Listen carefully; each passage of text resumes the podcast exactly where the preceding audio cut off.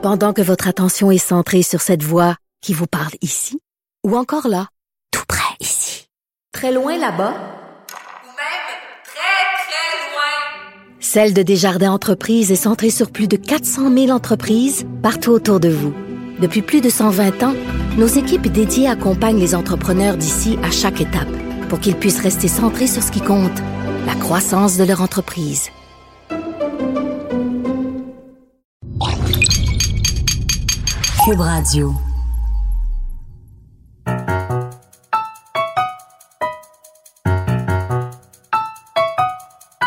Ici Mathieu Bocoté et bienvenue aux Idées mènent le monde.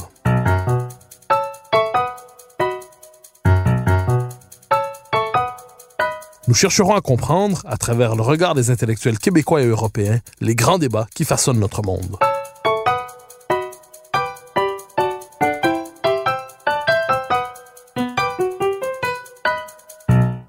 Une bonne manière de comprendre l'identité d'un peuple consiste à voir de quelle manière il se raconte sa propre histoire. De François-Xavier Garneau à Fernand Dumont, en passant par Lionel Groux et Maurice Séguin, le peuple québécois a ainsi mis à jour régulièrement les représentations qu'il se faisait de son parcours collectif.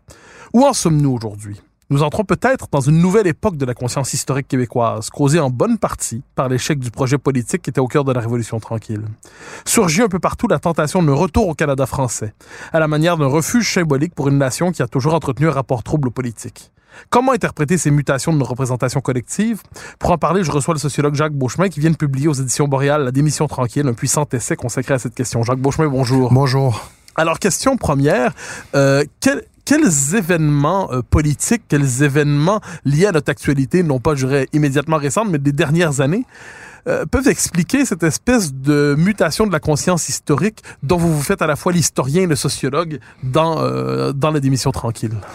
Ben, je dirais que au fond, on arrive peut-être euh, au bout ou en tout cas à, à l'épuisement d'une phase historique importante. Depuis la Révolution tranquille, on va dire 1960, c'est la date euh, charnière commode qu'on utilise toujours, euh, il s'est passé une, une, mutation extraordinaire dans la conscience historique euh, québécoise, c'est-à-dire que les Québécois, pour la première fois de leur histoire, enfin, au moins depuis 1840, disons, depuis l'acte d'union, ont commencé à se représenter d'une manière nouvelle, c'est-à-dire comme sujet non plus de culturel, mais sujet politique. Alors évidemment, ça ouvrait des perspectives euh, gigantesques. À partir du moment où on se représente de cette manière-là, on peut entrevoir pour soi un certain nombre de projets. Euh, il y a une volonté d'émancipation très grande, je l'apprends à personne, qui accompagne la Révolution tranquille, mais ce, vaste mouvement-là, dans l'esprit de plusieurs, depuis 60, il devait s'achever dans, dans quelque chose de de majeur et qui allait être l'indépendance politique du Québec. On, le voyait, on voyait la chose un petit peu de manière comme si c'était presque inévitable. C'était une question de temps. C'était la, la, la, continuation logique de ce que la Révolution tranquille inaugurait.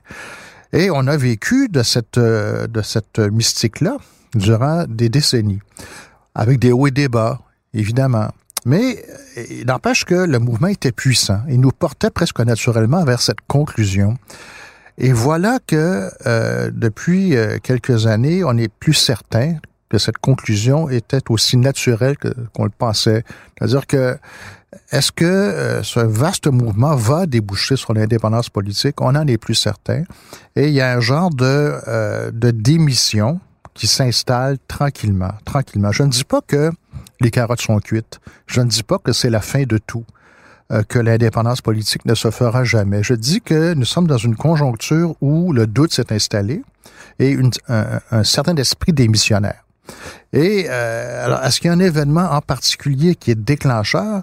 Ben, je dirais qu'évidemment, euh, c'est sans doute l'échec de 95 euh, qui a euh, en quelque sorte sonné la fin de la récréation. On s'est rendu compte que les choses seraient pas si faciles que ça. Et surtout, les Franco-Québécois eux-mêmes, ceux qui forment le cœur de la nation, ont commencé à interroger leur propre projet en se demandant s'il était au fond euh, euh, non pas réaliste, parce que ça, on savait qu'il était réaliste, mais est-ce qu'il était légitime? Est-ce qu'on peut imposer à des, des, nos concitoyens québécois qui ne partagent pas l'idéal indépendantiste, est-ce qu'on peut leur imposer ce projet-là, qui est un projet qui est essentiellement euh, issu de la majorité francophone. Et on s'est mis à se demander euh, si c'était la bonne chose à faire. Et à partir de là, ben, le doute s'est installé. Alors, je vous relance dans cet esprit. Euh, Est-ce qu'on peut dire de ce point de vue que le grand récit de la Révolution tranquille, qui lui-même ressaisissait l'ensemble de l'histoire du Québec, euh, nous la racontait sur un, vers un point d'aboutissement, est-ce qu'on peut dire, comme l'avait dit en ces mots peut-être Fernand Dumont, qu'il s'agit désormais pour les Québécois d'une conscience historique bouchée ou d'une conscience historique enrayée, d'une conscience historique qui, euh, dont le récit a été désavoué par la réalité des choses. Est-ce que de ce point de vue, on peut dire qu'il y a une forme de panne de la mémoire, une panne du récit historique au Québec? Oui, on peut dire ça. Puis on peut le dire aussi autrement. C'est la même idée, mais euh, il y a une espèce de, de mauvais sort qui s'est abattu sur le projet indépendantiste, c'est-à-dire que au moment où il aurait pu se réaliser, il fallait que soit encore vivant le souvenir de l'oppression, de la domination, de l'exploitation. Et ça, c'était les années 60 et 70, si on veut. Et c'est là que, comment dire, l'élan vital était présent et aurait pu permettre de qu'on débouche sur la souveraineté. Sauf que, pour un ensemble de raisons que que tous comprennent, le fruit n'était pas mûr, pour reprendre une expression très populaire. Euh, le fruit n'était pas mûr. C'est-à-dire qu'en 1980, au premier référendum, même René Lévesque le savait, euh, on n'était pas prêt collectivement à, voter oui. On, on, connaît le résultat. Alors même que les conditions pour qu'on fasse la souveraineté étaient en quelque sorte réunies, si ce n'était du fait que nous n'étions pas prêts à le faire. Et puis par la suite, ben, ce épuisé, c'est l'énergie vitale en question. Vous parlez d'une euh, lentement mais sûrement. Vous parlez d'un blocage de la conscience historique. Ben, c'est à peu près ça qui s'est produit. C'est-à-dire que après l'échec de 80, ben, le, le, projet quand même ne meurt pas automatiquement. On, on, on continue de le poursuivre. Sauf que les raisons fortes commencent à s'étioler. Sauf que s'installe euh, le confort et l'indifférence. Euh, sauf que s'installe une certaine normalité canadienne, c'est-à-dire que le Québec est une, nation au sein du Canada. Euh, les choses vont euh, ni, bien ni mal. 82 nous est imposé, mais la vie continue. Et on arrive à un moment de l'histoire où le Québec forme une société prospère, développé. Euh. Québec aime se représenter lui-même dans son hyper-modernité, société très avancée, société qui pourrait faire son indépendance politique, mais nous sommes en 2020 et on dirait que ce qui est en train de nous manquer, c'est le carburant nécessaire. C'est-à-dire, est-ce qu'il faut vraiment faire la souveraineté? Et ça, les Québécois ont, tendance à ne plus pouvoir répondre clairement à cette question-là. Alors, dans votre ouvrage, vous montrez comment une des euh, tendances de, appelons ça, de la réflexion historique ou identitaire québécoise d'aujourd'hui, c'est un retour à ce, à ce passé que nous nommons Canada français. C'est-à-dire, la tentation est forte chez plusieurs, euh, d'une manière ou l'autre, d'y revenir, pour différentes raisons. Euh, les autres à la manière d'une identité, certains pour, à la manière d'une identité refuge, d'autres parce que c'est une forme de, retour plus plus fondamentalement sur des questions culturelles, une appartenance continentale large, euh, comme euh, par exemple en lien avec les Canadiens français hors Québec et ainsi de suite. Euh, quel, quel visage prend aujourd'hui cette tentation d'un retour au Canada français? Comment l'expliquer? Et je dirais, est-ce que, d'après vous, cette proposition est, est réaliste dans le contexte du Québec contemporain? Ben, je dirais d'abord que cette espèce de volonté, de désir de retour au Canada français, est la conséquence directe et immédiate justement de l'épuisement de l'idéal souverainiste. Dans la mesure où, dans la conscience historique du Québec contemporain, cette perspective-là s'éloigne, ben, il y a l'espèce de nécessité concomitante de trouver une espèce de voie de passage autre. Comment on va faire pour continuer d'affirmer la nation québécoise dans ce qui la constitue sur le plan de son identité, de la culture? Comment on va faire si tout cela ne s'achèvera pas dans la souveraineté du Québec? Ben alors, peut-être que ce qu'il faut faire, c'est renouer avec nos racines anciennes, renouer avec, et c'est ce qui s'installe maintenant là, dans, le discours euh, général, renouer avec ce qui a toujours été nous, c'est-à-dire le monde canadien-français, d'où les Québécois hyper modernes d'aujourd'hui proviennent. Hein? Alors, c'est comme si on se disait, au fond, euh, retrouvons ces racines profondes, euh, et puis, euh, essayons de, nous, de, de, constituer un nouveau nous, solide, ancré, euh, enraciné dans une vieille appartenance. Et puis, peut-être qu'à partir de cette base solidifiée, on pourra faire valoir un certain nombre d'intérêts nationaux. Alors, c'est un, un réflexe qui est, pour ainsi dire, presque naturel. Et en même temps, euh, que, que, la CAQ, par exemple, l'incarne parfaitement aujourd'hui. Hein, on parle d'une renaissance du nationalisme québécois, ce qui est en, en bonne partie vrai, et c'est la CAQ qui, qui l'incarne sur le plan euh, directement politique. Alors, on se réjouit de ça. Et en même temps, il faut bien voir que cette espèce de retrouvaille avec euh, euh, les racines culturelles de la nation, la langue, euh, l'histoire, la culture, la différence, euh, c'est très bien, mais il y a là-dedans une forme de démission au sens où ce qu'on est- en train de délaisser, c'est précisément cette représentation politique de nous-mêmes qui, qui aurait pu nous amener à l'indépendance politique. Là, évidemment, euh, en renouant avec les racines culturelles, ce qui est certainement pas une mauvaise chose, en même temps, ce qu'on se trouve à faire, c'est euh, retrouver la famille, la bonne vieille famille chaleureuse réconfortante qui été la nôtre si longtemps, et euh, en même temps qu'on démissionne. Alors, de, de- du grand, grand, grand projet qui portait la Révolution tranquille. Alors, voyez un petit peu le nationalisme renaissant d'aujourd'hui et ce, ce, ce désir de retour au Canada français signifie beaucoup de choses en même temps. hein. Il y a quelque chose là-dedans qui est de l'ordre de la solution de rechange. Euh, et puis qui est pas euh, méprisable, hein, de vouloir retrouver nos racines profondes. Je l'explique dans, le, dans mon ouvrage euh, assez longuement. C'est nécessaire de le faire aussi. Un des drames du Québec contemporain, c'est d'avoir coupé les liens avec l'histoire canadienne-française, avec la Révolution tranquille, parce que les Québécois de 1960 ont tourné le dos aux Canadiens français. Pourquoi? Parce que trop petits, euh, porteurs d'eau, euh, scieurs de bois, euh, euh, mentalité moutonnière, soumise à l'Église, tout ce qu'on a méprisé après 60, et qui a créé une vraie rupture. Les Québécois d'après 60 ne se reconnaissaient plus dans ces vieux Canadiens français. Tant et si bien que les Québécois d'aujourd'hui ont l'impression que l'histoire du Québec commence en 1960, ce qui est une absurdité. Et ce qui nous coupe, précisément, nous, Québécois, de notre l'histoire du temps long du monde canadien-français. On a besoin de renouer avec ça, mais pas, et c'est ça le, le point le plus compliqué à comprendre, là, mais pas sur le mode politique. On, il ne faut pas revenir à la théorie des deux peuples fondateurs euh, qui, qui nous a menés à rien et qui signifie rien. La seule manière de faire avancer le Québec politiquement, c'est d'en faire, d'en faire une nation indépendante. Alors, justement, cette tentation apolitique, disons ça comme ça. Quand on vous lit, d'ailleurs, le- votre, votre ouvrage commence euh, ainsi, vous nous dites que cette tentation apolitique, elle vient de loin dans notre histoire, paradoxalement. C'est euh, l'illusion d'une permanence canadienne-française, cette idée que nous sommes une race qui ne sait pas mourir, pour emprunter les mots d'un autre, cette idée qu'il forme de permanence tranquille, pour emprunter encore une fois une autre formule. Euh, donc, cette espèce de tentation apolitique vient de loin dans notre histoire. Et d'une certaine manière, elle ressurgirait aujourd'hui suite à l'échec politique de l'indépendance. Euh, D'où vient cette tentation apolitique, pour reprendre vos mots? Comment l'expliquer et, je dirais, quel visage prend-elle aujourd'hui? Ben, j'emprunte la- l'analyse euh, de Fernand Dumont à ce sujet. Hein. Fernand Dumont et d'autres. On peut dire que après l'acte d'union de 1840, pour le résumer de manière très très succincte, là, s'installe au Canada français euh, une, une angoisse identitaire.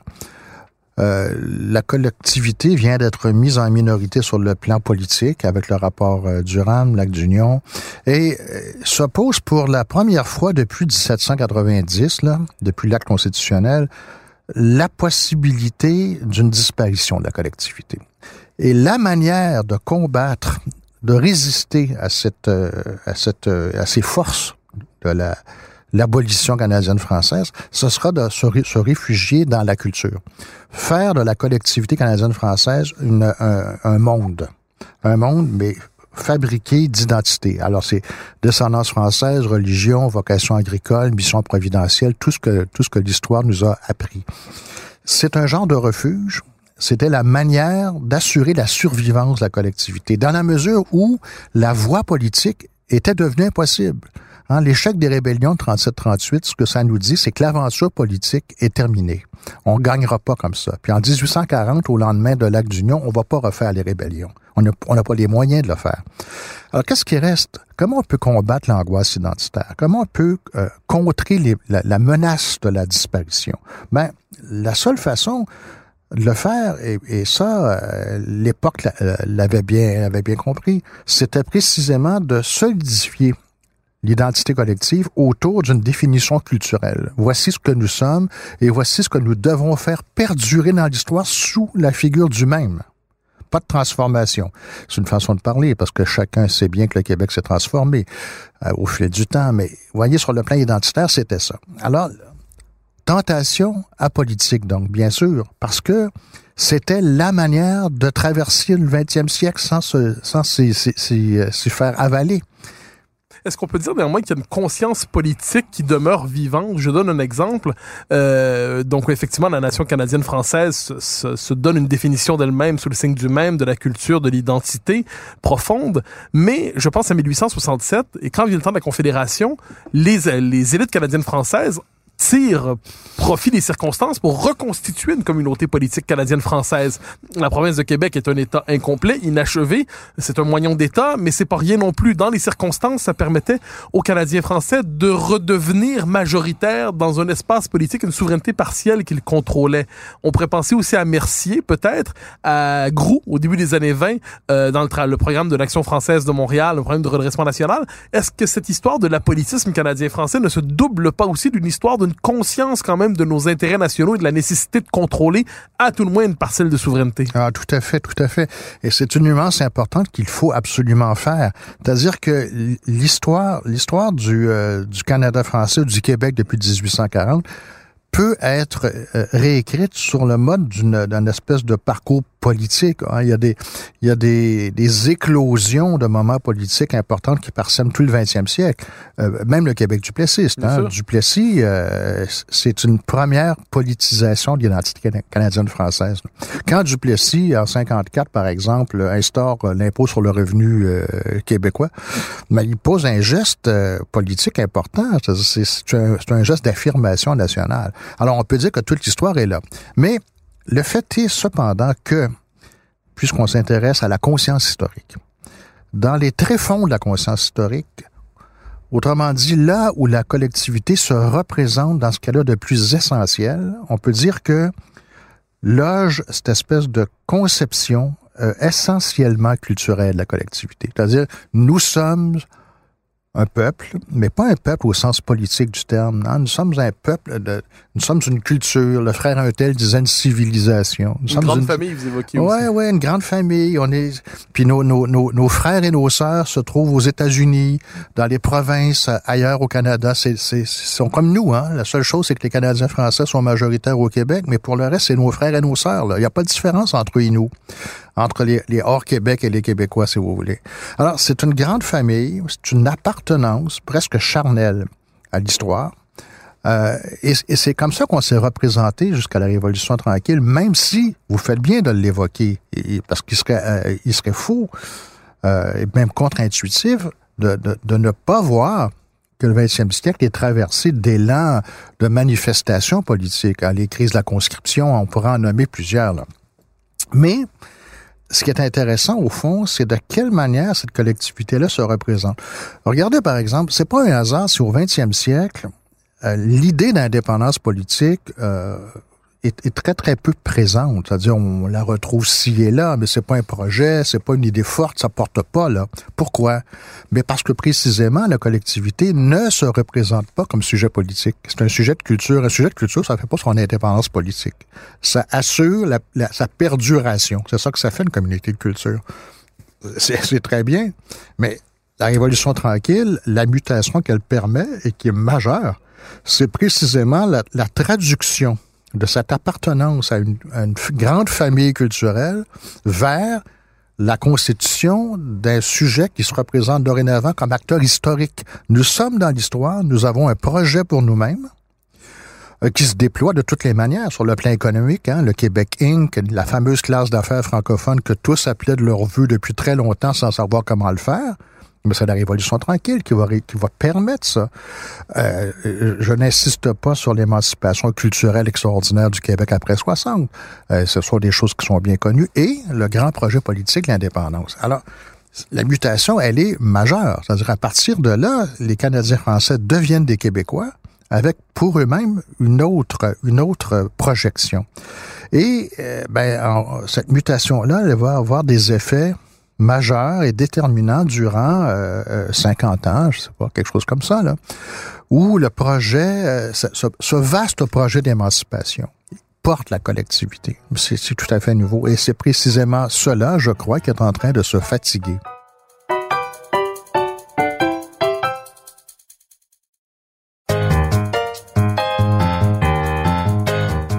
Conscience historique canadienne-française, dans ce moment antérieur à la Révolution tranquille, vous identifiez deux tendances qui sont également vraies contradictoires, pourrait-on dire. C'est d'un côté la permanence tranquille, ce sentiment d'une éternité, ce sentiment que nous serons là, on va toujours être là d'une manière ou de l'autre. Et de l'autre côté, la peur de disparaître, hein, le, le qui était, qui s'était euh, accompagné du combat contre l'assimilation. Et si on voulait survivre, c'est parce qu'on était conscient que notre existence était compromise. Donc, comment ont cohabité dans la conscience historique ces deux peurs, enfin, cette, cette- pardon, ces deux certitudes, la peur de disparaître et la certitude d'être là pour toujours, et comment aujourd'hui ces deux tendances, pourrait-on dire, ressurgissent dans notre vie collective? Oui, c'est une très bonne question et c'est une question qui est très complexe parce que ces deux tendances-là, disparaître et en même temps être là pour toujours, coexistent dans notre conscience historique sans qu'elles soient directement en lien. Elles coexistent comme une chose à côté de l'autre. La peur de disparaître a toujours été présente, puis pour des raisons évidentes. C'est une peur dont les fondements sont malheureusement vérifiables et euh, empiriquement. C'est une peur, c'est une vraie peur fondée sur de vraies déterminations. Et en même temps, et ça c'est plus difficile à saisir, en même temps, il y a depuis euh, toujours cette espèce de, sentiment profond que quoi qu'il advienne, euh, la collectivité sera toujours d'une manière ou d'une autre présente un petit peu sous la forme qui est la sienne depuis, depuis si longtemps. Euh, vous savez, il y a quelques esprits euh, pessimistes qui pensent qu'on ne parlera plus français au Québec dans, je sais pas, 100 ans. Même avant, chez, chez certains encore plus pessimistes. Mais euh, moi, ma, conviction, c'est que dans la conscience historique québécoise, cette peur-là est, pas elle, est contrée par l'idée de permanence. C'est-à-dire, au fond, est-ce qu'on va vraiment disparaître? Euh, je pense que chez, plusieurs Québécois, ou en tout cas dans leur conscience, il y a quelque chose qui les rassure. On, on est là pour depuis longtemps et sans doute pour longtemps. Qu'est-ce que sera le Québec dans 150 ans? On ne sait pas. Mais est-ce que vraiment toute trace de la civilisation canadienne-française puis québécoise aura disparu? Moi, je pense que il y a quelque chose chez chez plusieurs d'entre nous qui euh, euh, rechignent à cette idée-là. On pense qu'on on, on est sûrement là pour longtemps. Regardez, par exemple, euh, de quelle manière au Québec, c'est anecdotique, mais c'est significatif. De quelle manière on accueille ce que j'ai appelé dans mon essai euh, les oiseaux de malheur? Ceux qui annoncent régulièrement, ça, ça fait partie de notre, histoire, hein, la fin de l'aventure canadienne, française et québécoise. Ah, on parlera plus français dans 50 ans, euh, l'immigration joue contre nous, bon, je sais pas quoi.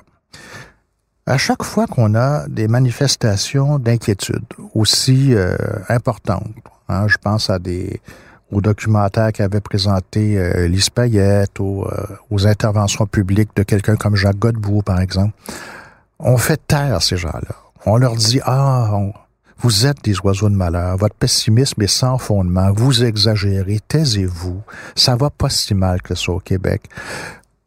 L'intérêt de la chose, c'est pas tellement la, teneur des propos de ces oiseaux de malheur, c'est la réception de leurs paroles, de leur discours. Pourquoi on ne veut pas entendre ça? On ne veut pas l'entendre, pas seulement parce que ça nous fait peur de nous soumettre à cette possible vérité-là, mais parce que, au fond, on n'y croit pas. Disparaître. Est-ce qu'on va vraiment disparaître? Bah, quand même. François Legault, durant la dernière campagne électorale, disait craindre que ses petits-enfants ne parlent plus français. Bon, évidemment, c'est exagéré parce que ces petits-enfants vont parler français. Mais tout de suite, tout de suite, la, réaction m'a beaucoup euh, interpellé. Tout de suite, on l'a fait taire. Ah, Legault, qu'est-ce que qu'est-ce que tu racontes là? Voyons donc. On, on veut pas croire ça. On veut pas le croire parce que on a l'impression que tout ça, finalement, ça fait longtemps qu'on annonce notre disparition, puis on ne disparaît jamais. Puis à force de ne pas disparaître, ben peut-être qu'on va être là pour toujours. Hein, vous voyez, ça, c'est, c'est, c'est, c'est dans la conscience historique, il y a une véritable tension entre ces deux rapports à soi. On peut disparaître parce que nous formons une petite nation et que les petites nations sont par définition vulnérables. Mais en même temps, on ne disparaît pas. On ne disparaît jamais finalement. Donc, euh, peut-être qu'il n'y a pas lieu de s'inquiéter outre mesure. Euh, vous voyez, c'est difficile à expliquer parce que il n'y a pas une espèce de rapport dialectique entre ces deux choses-là. Là. Elles sont toutes les deux posées dans la conscience historique. Quelquefois, c'est un aspect qui domine, d'autres fois c'est l'autre. Dans le Québec d'aujourd'hui, moi, je, trouve que les Québécois aujourd'hui sont pas très inquiets. Je trouve que, à, outre, euh, à part évidemment, euh, euh, sauf exception bien sûr, mais sont pas très inquiets. Les gens ont l'impression que, au fond, ben, les sociétés évoluent. Le Québec aussi. Et puis, euh, ma foi du bon Dieu, euh, ça va pas toujours aller, ça va pas aller si mal que ça. Regardez par exemple la situation du français à Montréal. C'est objectivement inquiétant. Euh, moi, je sens pas beaucoup d'inquiétude chez les, chez les Franco-Québécois, même chez les Montréalais francophones, qui constatent, comme tout le monde, la chose. Là. C'est un peu normal, c'est un peu inévitable que l'anglais prenne beaucoup de place dans une grande ville internationale comme Montréal. Puis après tout, on peut encore se faire servir en français partout, à Montréal, sauf exception. Euh, c'est pas un gros problème. Euh, euh, nous avons des, des, des, sociologues qui nous disent que le, le français euh, est maîtrisé par 94% de la population. C'est du jamais vu. Euh, on se, on se questionne pas trop sur l'usage qu'on fait de cette connaissance-là, mais enfin. Alors, voyons un peu, il y a quelque chose qui est pas si inquiet dans le Québec d'aujourd'hui. Et si cette inquiétude-là n'est pas présente, à mon sens, c'est parce que nous sommes dans un moment où domine cette, espèce, ce sentiment de permanence. C'est qu'au fond, au fond, euh, on est là pour longtemps encore. là. Puis nos petits-enfants vont parler français. Euh, et puis s'ils ne parlent pas, s'ils ne le parlent plus, ben, c'est parce qu'il y aura eu de bonnes raisons. Là. Mais euh, voyez un petit peu, il y a quelque chose qui, qui le, le, titre de mon essai n'est pas là pour rien. Hein. C'est une démission tranquille. C'est les deux. C'est une démission, c'est-à-dire au fond, tout ce qui nous arrive, nous arrive parce que c'est inévitable et puis c'est comme ça. Puis tranquille, parce que ça va pas... Euh, ça, hein, la, dissolution de l'aventure canadienne, française puis québécoise, c'est pas pour demain. Donc, comme c'est pas pour demain, bon, on s'énerve pas outre mesure d'avance, là. Donc, ça se fait tranquillement, tout ça. Puis un jour, on constatera l'état des lieux. Mais il y a quelque chose comme ça qui nous, qui nous guette, je crois. La conclusion de mon essai euh, vise justement à alerter. À dire, au fond, euh, les Québécois feront bien ce qu'ils veulent de leur pays. Mais euh, je pense qu'ils doivent se méfier un peu d'eux-mêmes. C'est-à-dire que le sentiment de la permanence, c'est justement, c'est un sentiment. Ce n'est pas une réalité sociologique ou politique. On n'est pas ici pour toujours. Surtout si on ne fait rien pour assurer la perduration de la collectivité. Et ça, je pense qu'il faut le savoir. Hein. Il faut, il faut au fond que si on est pour démissionner, il faut que ce soit en conscience de le faire. Il faut savoir ce qu'on fait. Alors, vous évoquez là, dans l'ouvrage la question de la tension entre la mémoire du Québec euh, moderne, dont le Québec euh, de la Révolution tranquille, euh, et la, mémoire du Canada français. Vous parlez donc de la rupture qu'il y a eu entre ces deux mémoires, l'une se construisant presque contre l'autre, même si on peut trouver des points de passage, évidemment, des points de continuité, mais néanmoins une mémoire se construisant contre l'autre. Et vous notez qu'il y a aujourd'hui un désir, donc pour certains, de retour au Canada français, euh, que vous n'endossez pas, sinon sur le mode culturel, mais sur le plan politique. Mais vous plaidez néanmoins pour une réconciliation des mémoires. C'est sur le plan, euh, on pourrait dire identitaire, la nécessité de tisser, pour reprendre la formule euh, de souvent utilisée, le retisser le fil de la continuité historique. Est-ce qu'on peut dire que parmi les conditions euh, permettant de reconstituer une capacité politique au Québec aujourd'hui, il y a aussi non pas ce retour au Canadien français, mais la nécessité probablement de tisser un fil de continuité entre les luttes d'avant-hier, le Canada français, les luttes d'hier, la Révolution tranquille, et les luttes à venir, celle du Québec qui est le nôtre aujourd'hui. Est-ce que de toute manière, cette réconciliation de la mémoire est une condition aujourd'hui de l'action politique? Absolument, certainement. Parce que, vous voyez, un projet aussi vaste et aussi exigeant que l'indépendance politique du, Québec exige de retrouver le fil de cette histoire-là. Euh, pas seulement sur le mode de d'une histoire de comment dire de domination dont il faudrait euh, euh revenir, qu'il faudrait essayer de, de, de, de dénier. Euh, autrement dit, pas seulement dans le souvenir des avanies euh, que l'histoire nous a réservées depuis tant de siècles, même si tout cela fait partie également du projet. Euh, parce que ce qu'il faut retrouver, c'est au fond l'histoire longue de notre présence en Amérique. Euh, dans ces dans ces moments lumineux, dans ces moments moins moins euh, moins glorieux, euh, plus difficiles, il faut retrouver tout cela, reposséder tout ça et euh, écrire l'histoire du Québec d'un seul tenant. Hein, C'est-à-dire les Québécois d'aujourd'hui, dans leur euh, modernité revendiquée, doivent se rappeler qu'un jour, ils ont été Canadiens français et que ce, et qu'ils ne seraient pas ce qu'ils sont aujourd'hui sans ce passé-là. Euh, et c'est très important pour un peuple de se saisir de son histoire dans sa totalité, de pouvoir se, se la raconter et pouvoir lui assigner un projet, un développement. Et je trouve que l'un des drames du Québec euh, contemporain, c'est précisément de faire débuter cette histoire-là en 1960 notre, notre nation euh, n'a pas seulement que 50 ou 60 ans d'existence là, euh, et on peut pas euh, souhaiter son développement dans la souveraineté en faisant fi de ce long passé canadien-français qui est aussi le nôtre. Alors, je dis qu'il faut se réconcilier avec lui. Un exemple là-dedans. Vous savez, le, on a fait un, procès très dur à l'Église catholique et au catholicisme durant la Révolution tranquille, pour un ensemble de bonnes raisons, des raisons qui sont évidentes pour tout le monde aujourd'hui. On ne retournerait pas à cette époque-là. Mais ce procès-là euh, a été si total, si sévère, si dur, qu'il nous a en quelque sorte coupé d'une mémoire euh, essentielle. Le monde canadien-français, pour un ensemble de raisons, s'est constitué autour de cette institution majeure qui a été pour lui l'Église catholique et dans cette espèce de mouvance euh, culturelle et religieuse qui a été le catholicisme à la québécoise. Là. Euh, C'était très important. C'est très facile aujourd'hui de faire le procès de ce passé-là. Euh, mais la vérité, c'est que ça produit ici en Amérique du Nord une collectivité singulière et euh, dont l'ancrage est précisément dans cette culture-là.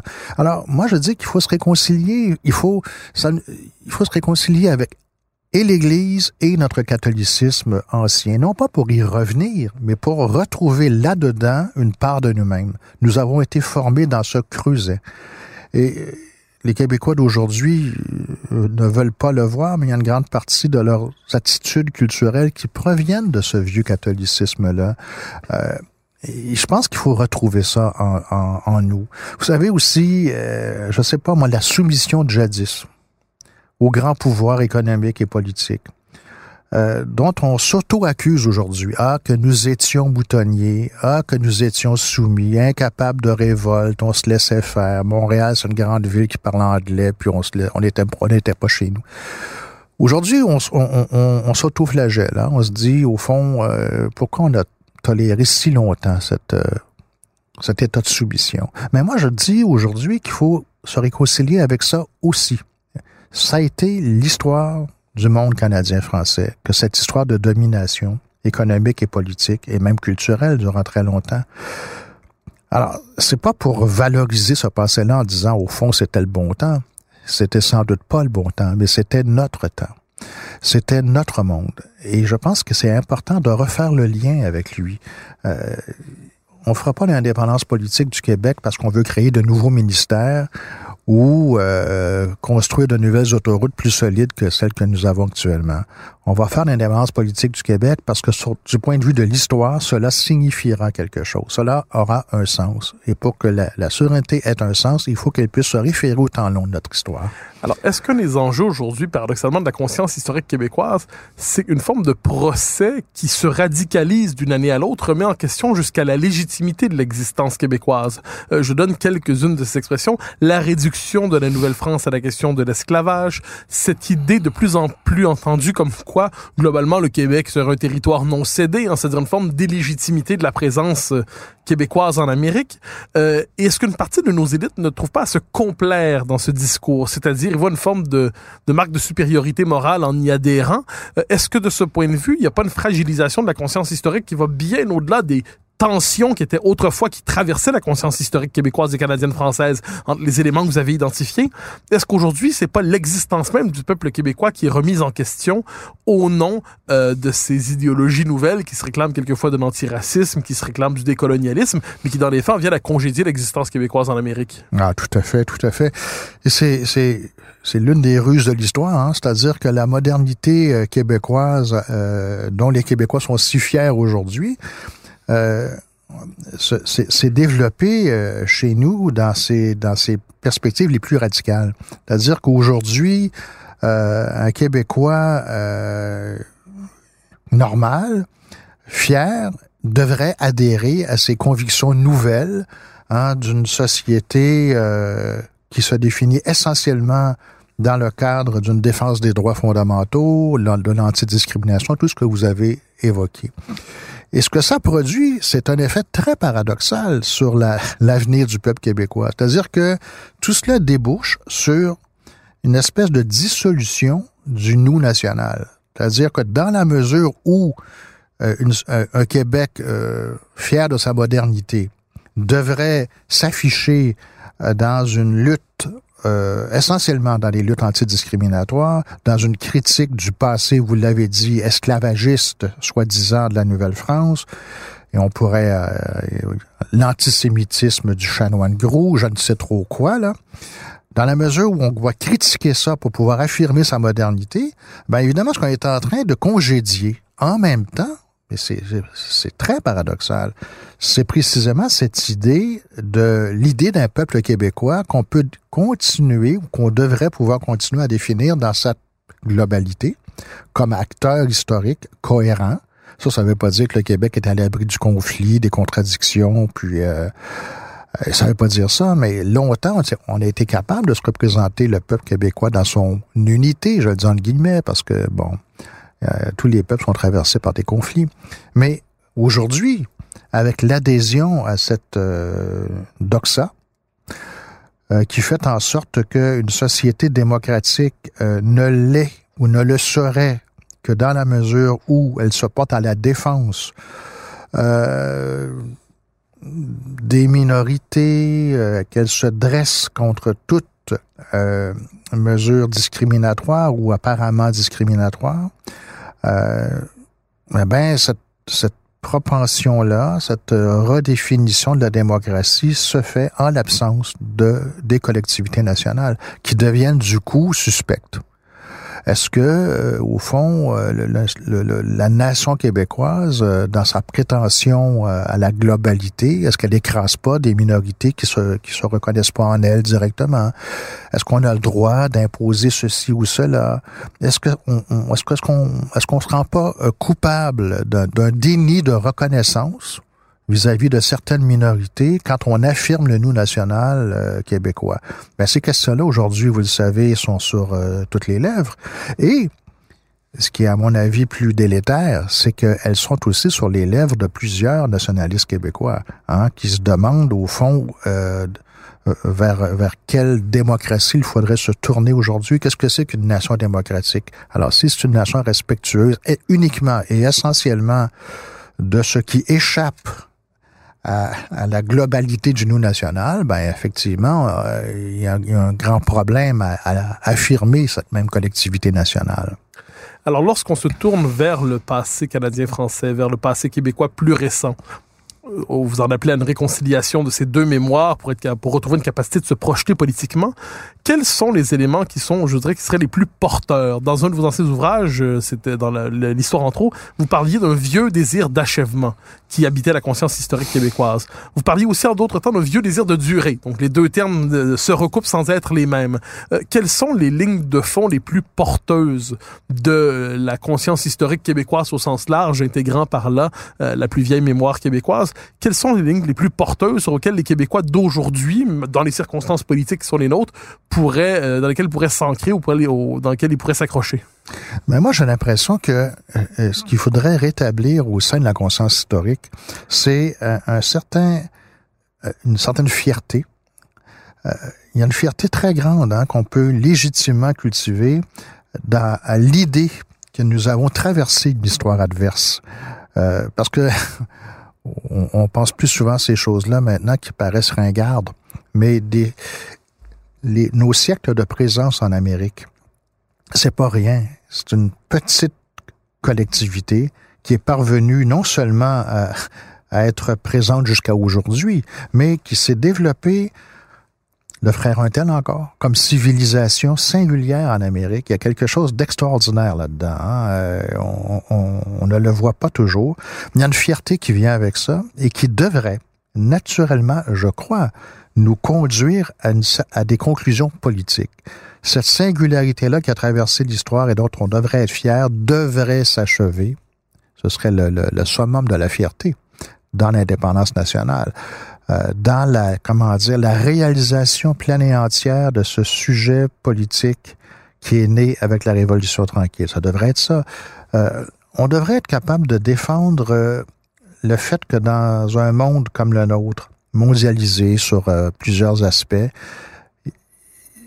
il est extraordinaire de voir que des collectivités particulières ont pu se développer, durer. Euh, et c'est le cas du Québec, c'est le cas de, l'histoire longue du Canada français. Cette, euh, cette persistance dans l'histoire, elle devrait être soulignée, elle devrait être euh, mise en valeur et surtout, elle devrait se voir assigner un projet, une projection à développement.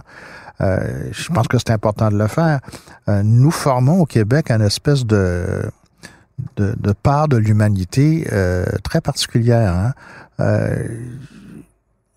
Même du point de vue de l'histoire du monde, on n'a pas intérêt à voir le Québec disparaître. Hein? C'est, quelque chose de, beau et euh, d'admirable de voir qu'une petite collectivité comme la nôtre s'est installée en Amérique, au centre du monde, euh, à sa manière euh, et dans le projet de durée.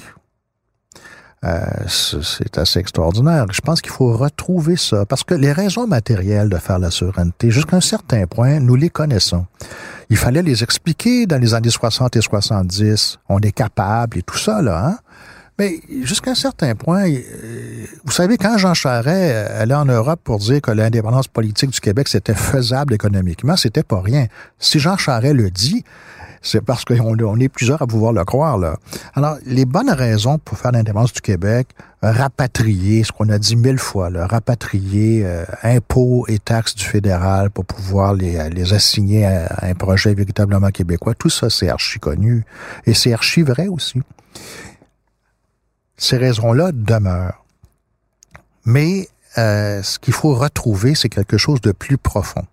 Et ce qui est plus profond relève de la culture et de l'identité, de l'histoire.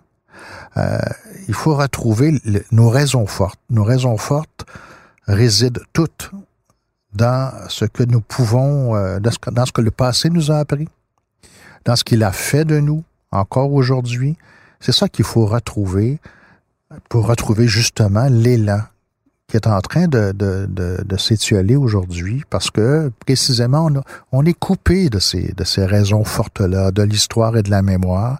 Il ne nous reste plus que des motifs euh, pragmatiques qui sont pas mauvais, je les récuse pas, mais je pense pas moi qu'on va faire l'indépendance du Québec pour rapatrier nos taxes et nos impôts. C'est oui, bien sûr, je le souhaiterais, mais c'est peut-être pas la chose la plus importante.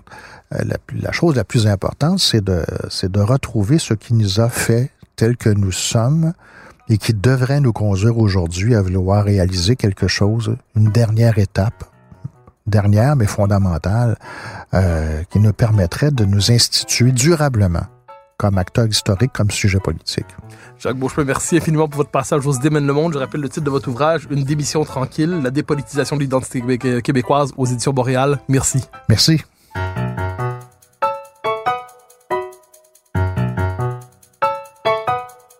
Chers auditeurs des Idées mènent le monde, vous pouvez faire connaître le balado sur vos réseaux sociaux en partageant les épisodes que vous aimez. Cela nous donne à chaque fois un fier coup de main pour faire découvrir le balado.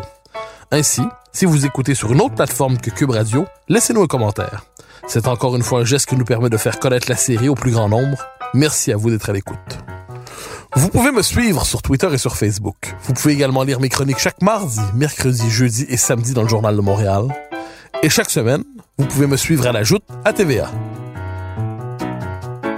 Animation et recherche, Mathieu Bock-Côté. Réalisation, Anne-Sophie Carpentier. Une production Cube Radio.